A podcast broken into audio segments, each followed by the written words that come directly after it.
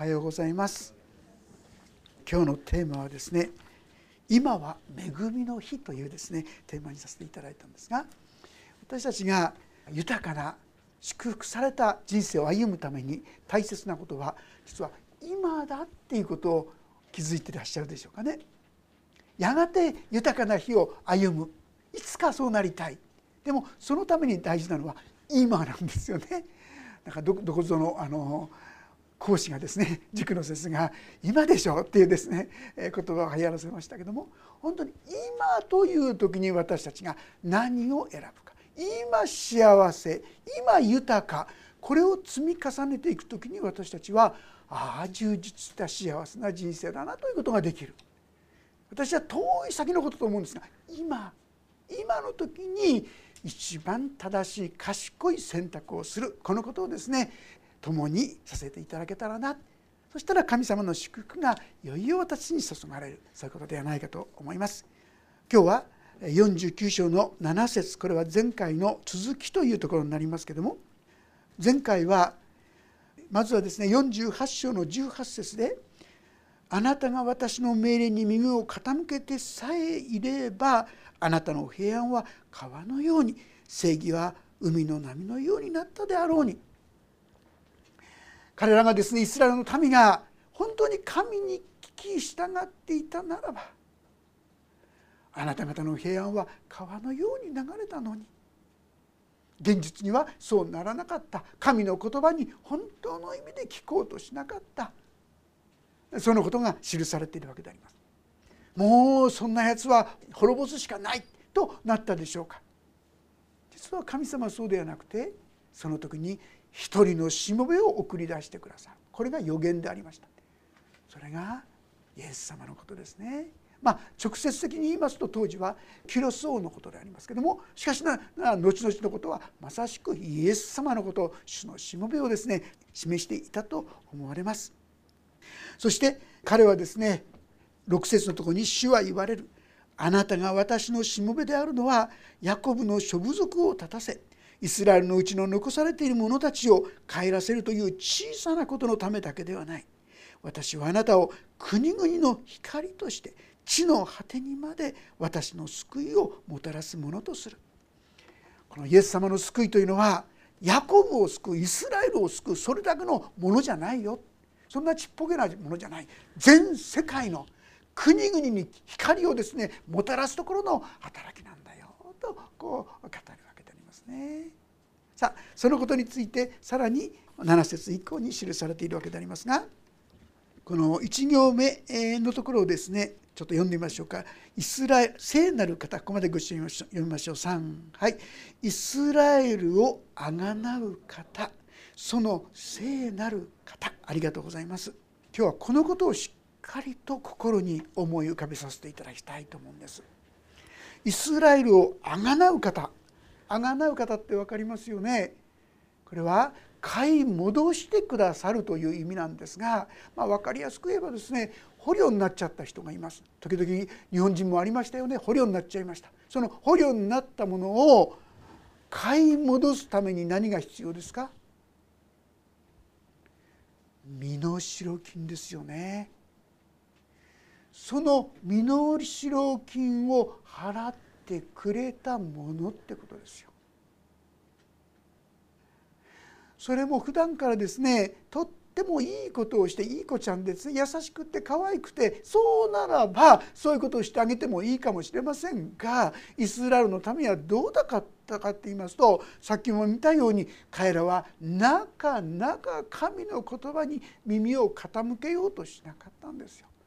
そして逆らってそして神の意味嫌われることをどんどんいくらでもこうし続けてきたこの民であります。もうこんなものは滅ぼされて当然とこう思ってしまうようなもののために神はイスラエルをあがなう方となってくださったっていうんですよ。このことのですね重さというんでしょうか？深さというんでしょうか？このことをもう一度しっかりと受け止めたいと思うんです。直接的にはこれイスラエルのことを言ってますがまた言い換えればこれはひいてはですね。今に来てる私たちのためでもありますよね。私たちもどうでしょうか？本当に神様にですね喜ばれることを毎日毎日してきたと言えますか？出る言葉においても行いにおいても思いにおいても正直まして神様の喜ばれるところからは随分と外れた生き方やですね。かえってあああこんなことをしてしまってあああんなことをしてしまってと悲しませるようなことをですねたくさんたくさんやってきた私たちとだと思いませんか？でも神様はその私たちにあがないあがなををなしてくださった。こういう私のために必要なですね代価を払ってくださった方だっていうんです買い戻してくださった方。私たちがもう一度神と共に歩むことができるようにしてくださった。それは何ですか？分かりますよね？あの十字架であります。十字架の苦しみ。あれは私たちを私を買い戻すための叫びなんですよね。我が神我が神どうして私を見捨てになるのですか？とこう叫びました。完全に見捨てられたんですよ。でも同時に彼らをお許しください。彼らは自分で何をしているのですか？わからないのですと祈ってくださったんですよ。そして我が霊を見てに委ねますと言って私のために完全な贖いとしての命を差し出してくださった。ここに神の愛が表されているんですね。イスラエルの民をあがなってくださる神様は私たちをもあがなってくださる方だ。このことを一つ覚えて覚えただけでもですね心が「ああそうか。こんないい加減な生き方をしている私でも神様は愛してくださっているのか。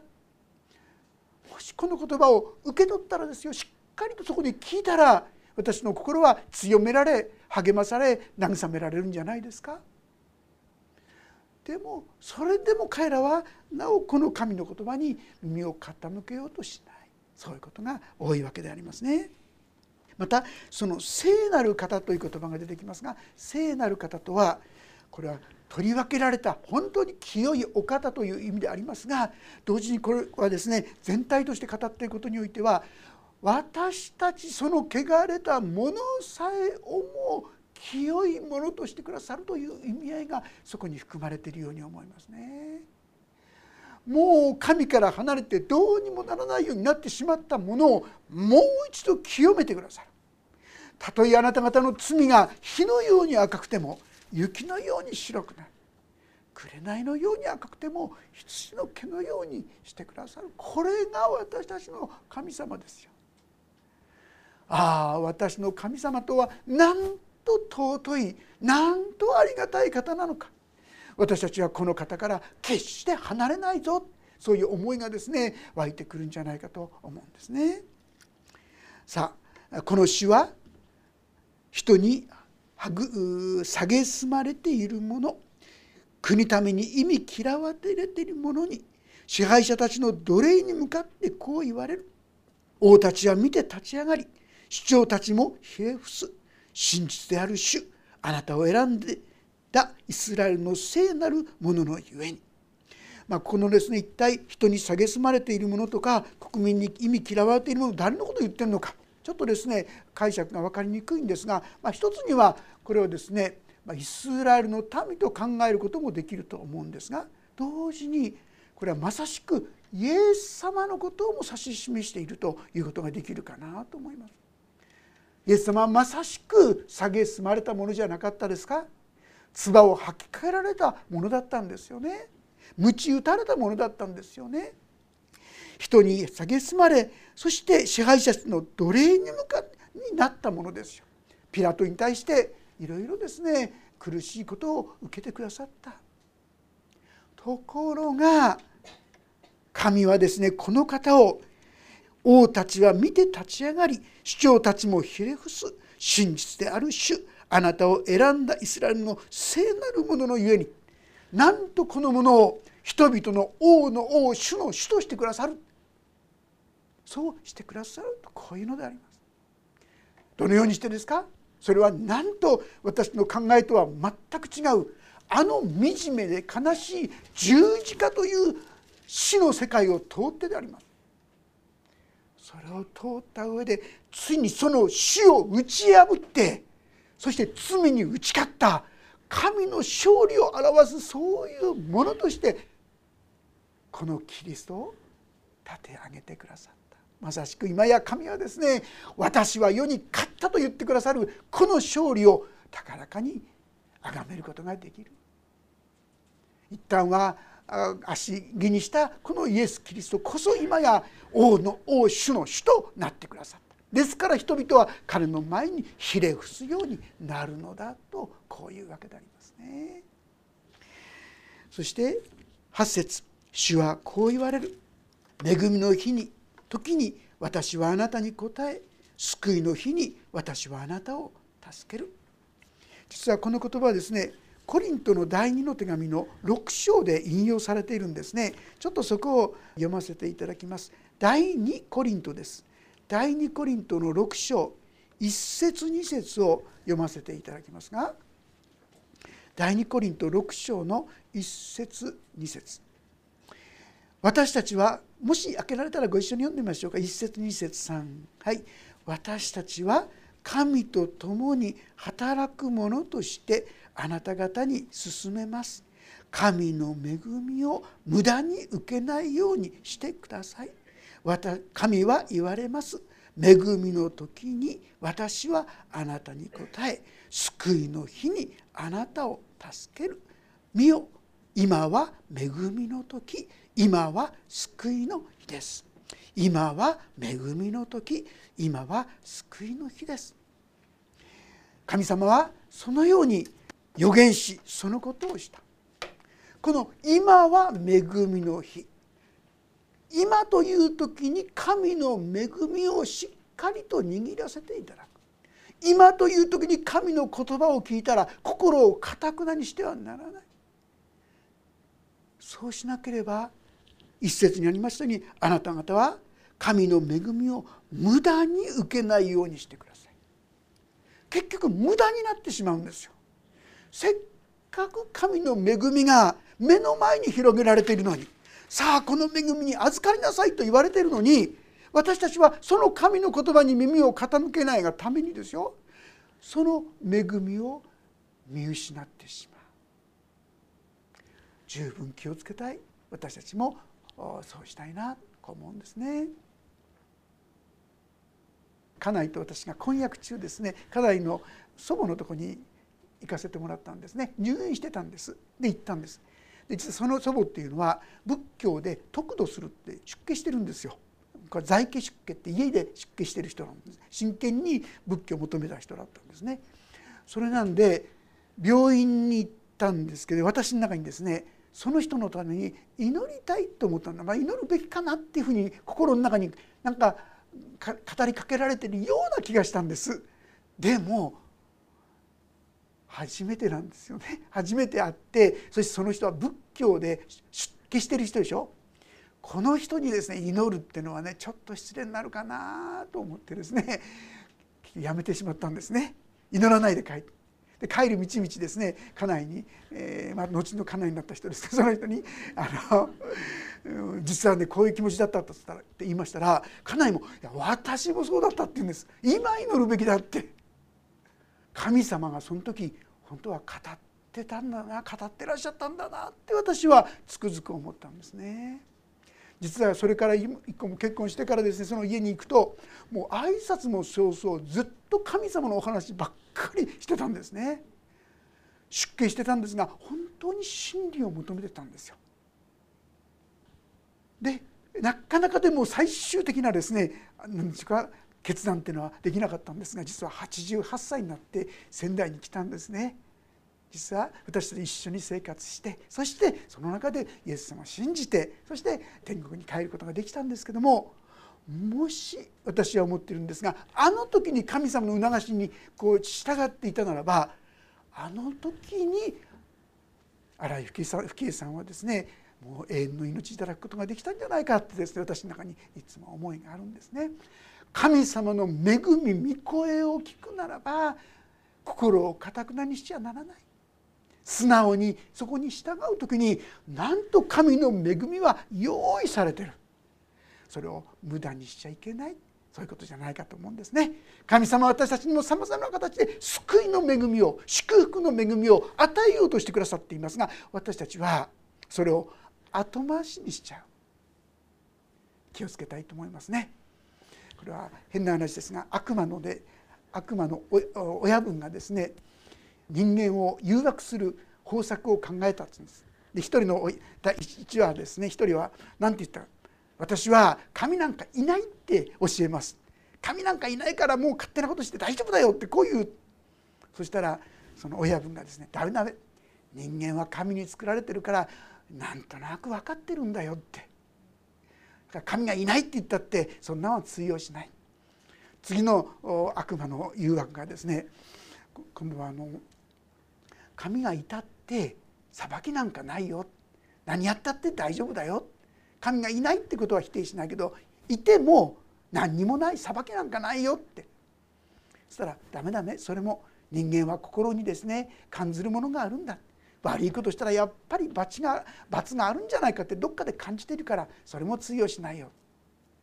3番目のですね誘惑する悪魔が来てですね何て言ったか。私はこういうふうにして誘惑しようと思います。これはね裁きもあるしそしてイエス様を信じれば救われるしいいことあるんだけど後にしなさいって。今じゃなくてね後にした方がいいよ。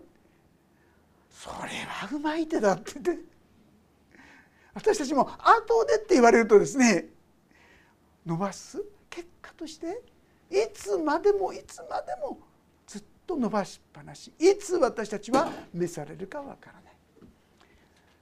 今が恵みの日。今が祝福の時。私たちは伸ばさない。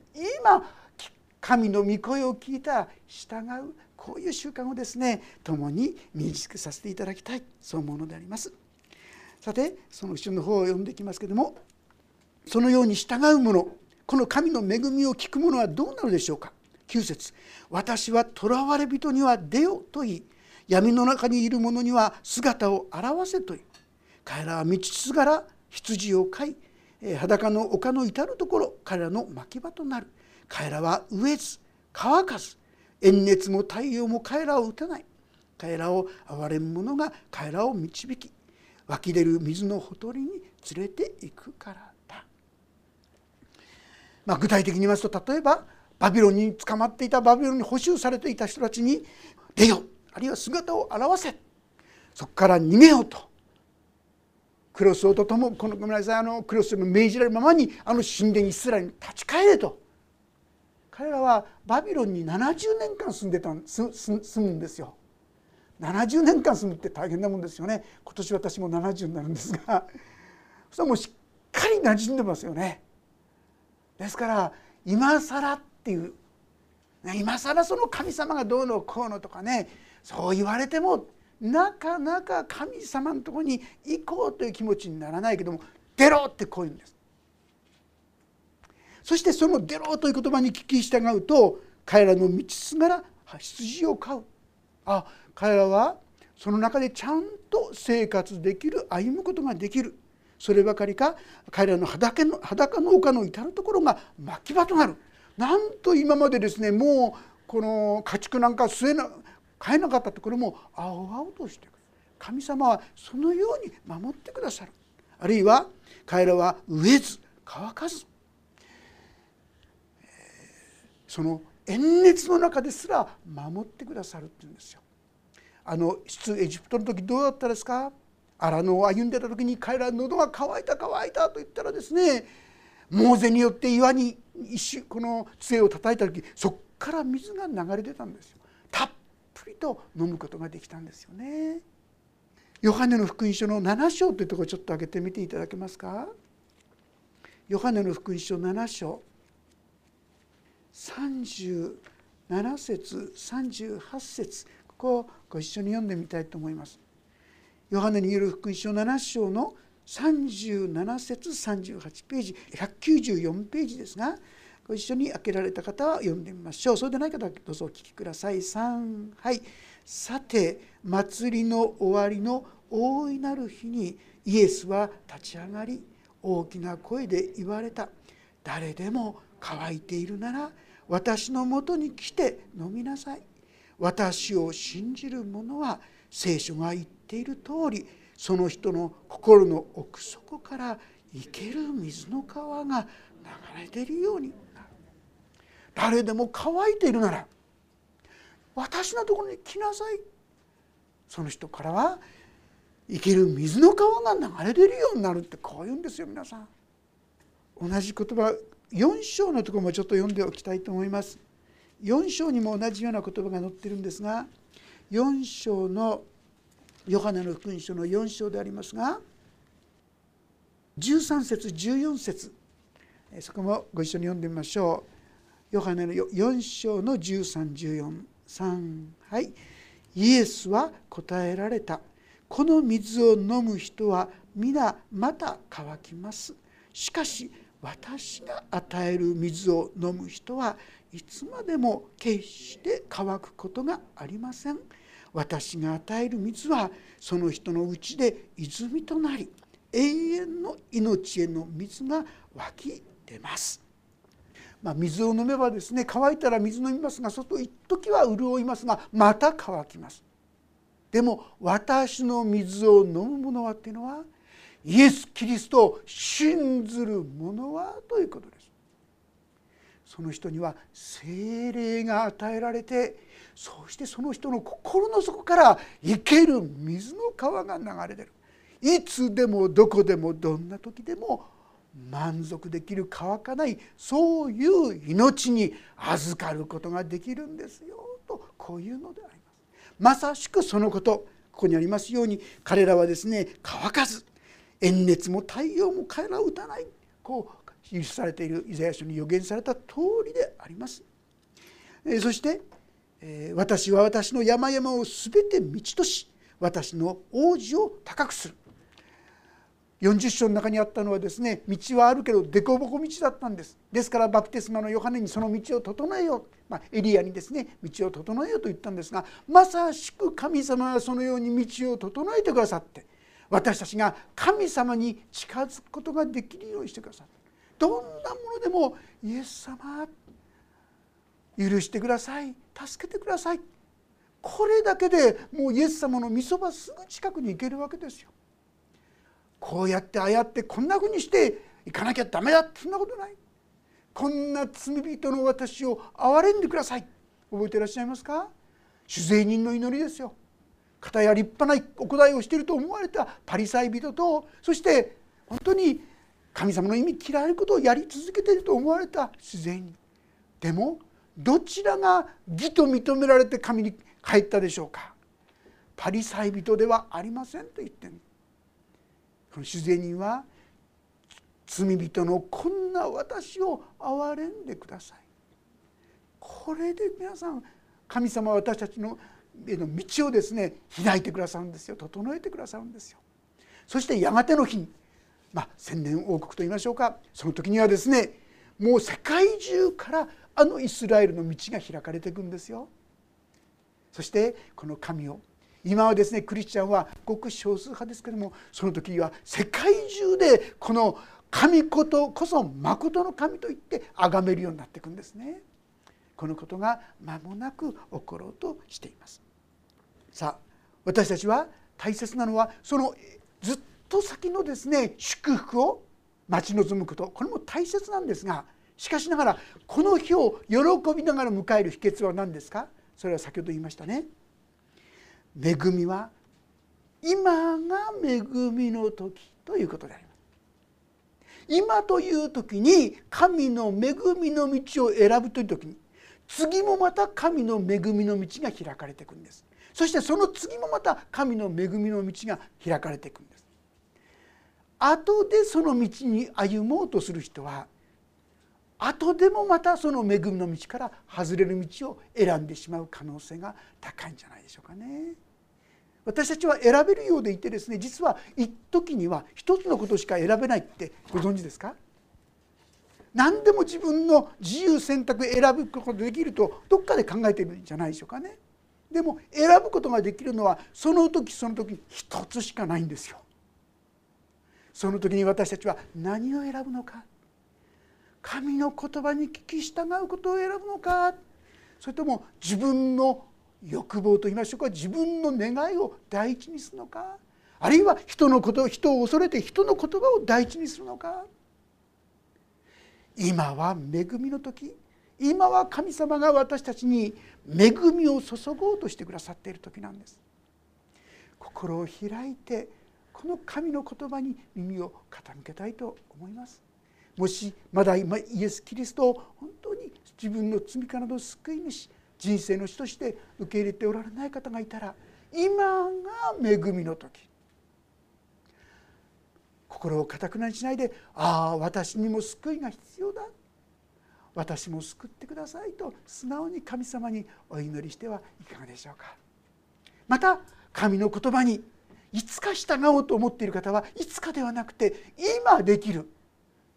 ことを一歩従う。それは何ですか？お祈りすることですよ。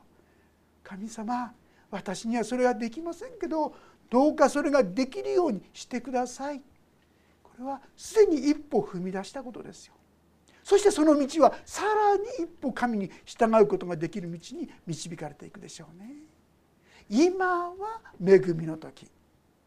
今は救いの時なんですね。この神の御言葉に私もしっかりと心を向けてそしてもっともっと神の恵みを味わっていくせっかく恵みが開かれていながらあなた方が私の命令に耳を傾けさえしていればと言われるような悲しい言葉を聞かないであああの時に歩従うことができたことは何という平安の道何という喜びだったかと本当に感謝できるそんなお互いに共にされていけたらと思います。お祈りをいたします。恵みの神様私のために御子イエス・キリストをお送りくださってなんとそのお方をあの苦しみの十字架につけてくださいました。それは他でもないこの私たちの身代わりとなるためでした。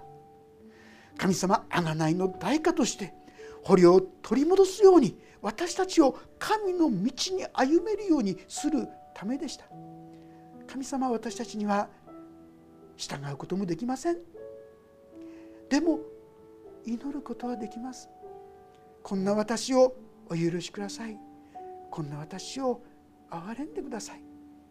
神様どうかもしそのような思いが与える方がいられるならどうか素直に神にその祈りを捧げることができますように。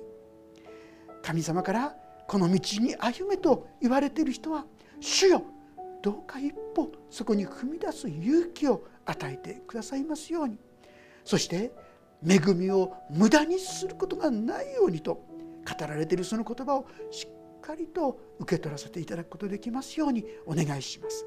そしてもっともっとお一人一人の上に神の恵み神の祝福が注がれますようにお願いします。御手に委ねます。主イエスキリストの皆によって祈ります。アーメン。もうしばらくそれぞれに応答の祈りをお捧げください。